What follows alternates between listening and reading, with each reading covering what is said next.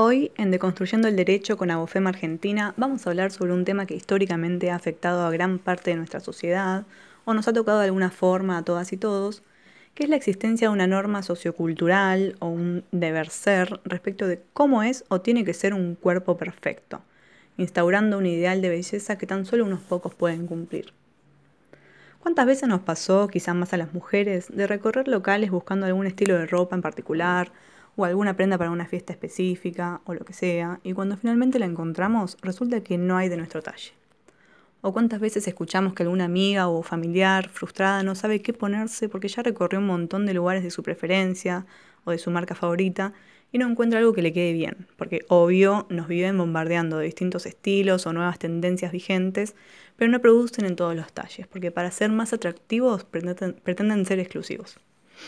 También pasa que la prenda viene en talle único. Yo me pregunto, ¿por qué existe el talle único si no hay un único cuerpo?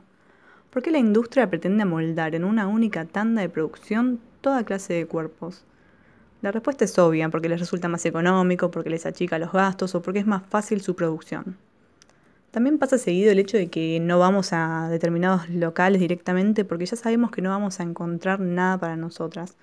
porque no tenemos ese cuerpo pretendido, el famoso 90-60-90. Por suerte hoy en día em, cada vez vemos más producción independiente en redes sociales que incluyen una mayor variedad de detalles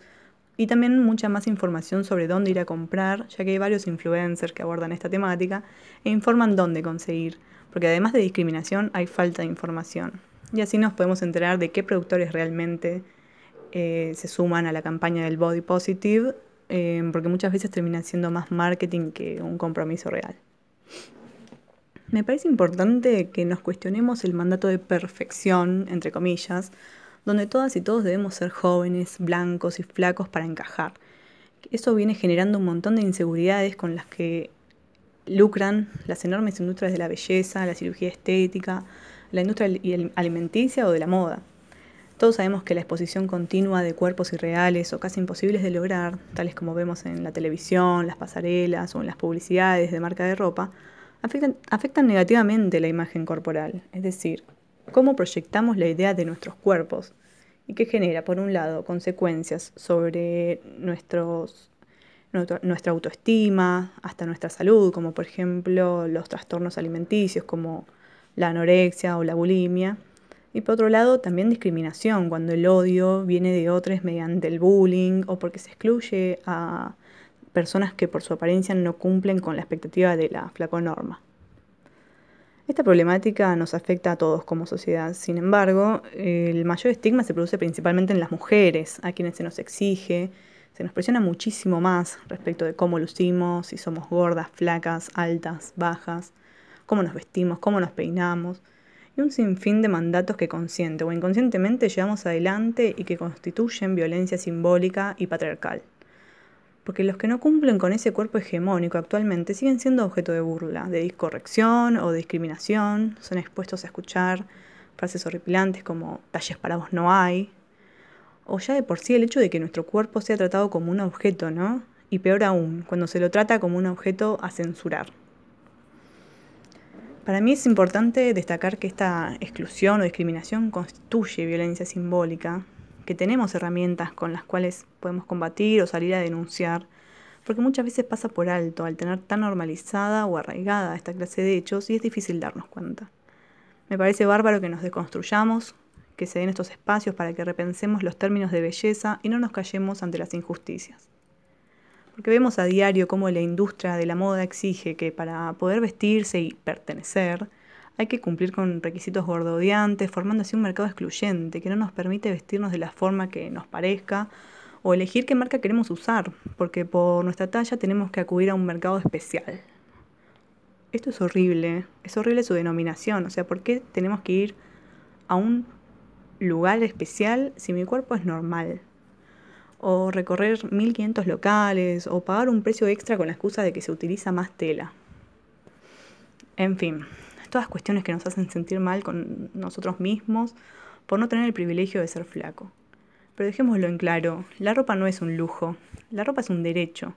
La libertad de elegir cómo vestirnos es un derecho constitucional.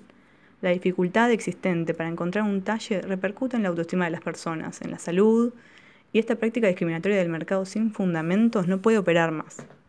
Es tarea de toda la cadena de comercialización de la indumentaria garantizar el acceso a la vestimenta ofreciendo variedad de talles con los cuales nos podamos sentir identificados realmente. Y también es responsabilidad de nosotras y nosotros como sociedad, como consumidores, no apoyar ese tipo de industria excluyente y también exigirle al mercado que se adapte a nuestros cuerpos y no al revés. Em, desde lo normativo, en nuestro país existen desde hace varios años 14 leyes provinciales específicas que regulan la oferta de talles. Sin embargo, era necesario ya unificar criterios y conformar una ley nacional que centralice esta temática. Finalmente, el año pasado, después de un montón de años, se promulgó la Ley Nacional de Talles, lo cual es un avance importantísimo, pero que necesita de un cambio sociocultural que acompañe esta iniciativa para lograr que sea efectiva y bueno, sabemos que esto demora tiempo. Pero bueno, en sí, ¿qué regula la Ley Nacional de Talles? La Ley Nacional de Talles tiene como objeto establecer un sistema único, normalizado de identificación de talles de indumentaria. ¿Qué quiere decir esto? Que nos comprometemos a nivel nacional a realizar un estudio de los cuerpos reales cada 10 años. Es como un censo, pero de nuestros cuerpos, para conocer las medidas y proporciones reales de las y los argentinos mayores de 12 años, de acuerdo a su edad, género y región del país, porque obvio que no es lo mismo cómo se viste una mujer de 18 años a una de 50 o un hombre de Tierra del Fuego que uno de Misiones, por poner un ejemplo. Y mm, todo esto con la finalidad de que, se, con base en este estudio, detalles, se diseñe, se produzca, se importe y se comercialice ropa acorde. Actualmente esta regulación de, la producción de ropa se rige por normas IRAM, que son normas internacionales, es decir, que hoy por hoy nuestra ropa se rige por talles europeos, que poco o nada tienen que ver con nuestra figura propia. A su vez, esta ley establece que la indumentaria deberá contar también con etiquetas donde podamos ver fácil la información de cada talle y también esa información debe estar colocada en las vidrieras de los comercios o en las tiendas de ropa online. Es decir, este estudio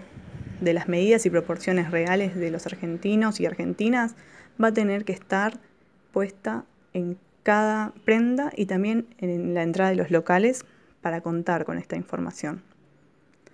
Otro tema importante que establece esta ley es la sanción ante la implementación de prácticas abusivas para con los consumidores o por la falta de trato digno en los comercios, es decir, ante la existencia de alguna discriminación o incumplimiento de las obligaciones que, rige esta ley, vamos a poder iniciar un reclamo para que se apliquen las sanciones establecidas en nuestra hermosa ley de defensa del consumidor y la ley de penalización de actos discriminatorios. por otro lado, también llama a que la autoridad de aplicación de esta ley trabaje en conjunto con el Ministerio de Desarrollo Social, con la Dirección Nacional de Defensa del Consumidor, con el INADI, es decir, con distintos organismos del Estado para desarrollar actividades que tiendan a brindar información, a la concientización, a la capacitación o cualquier otro tipo de acción necesaria para el cumplimiento de la ley, así como también campañas de difusión masiva en los medios de comunicación. Por eso me parece bárbaro que se den estos espacios en los distintos medios para que podamos visibilizar esta postura,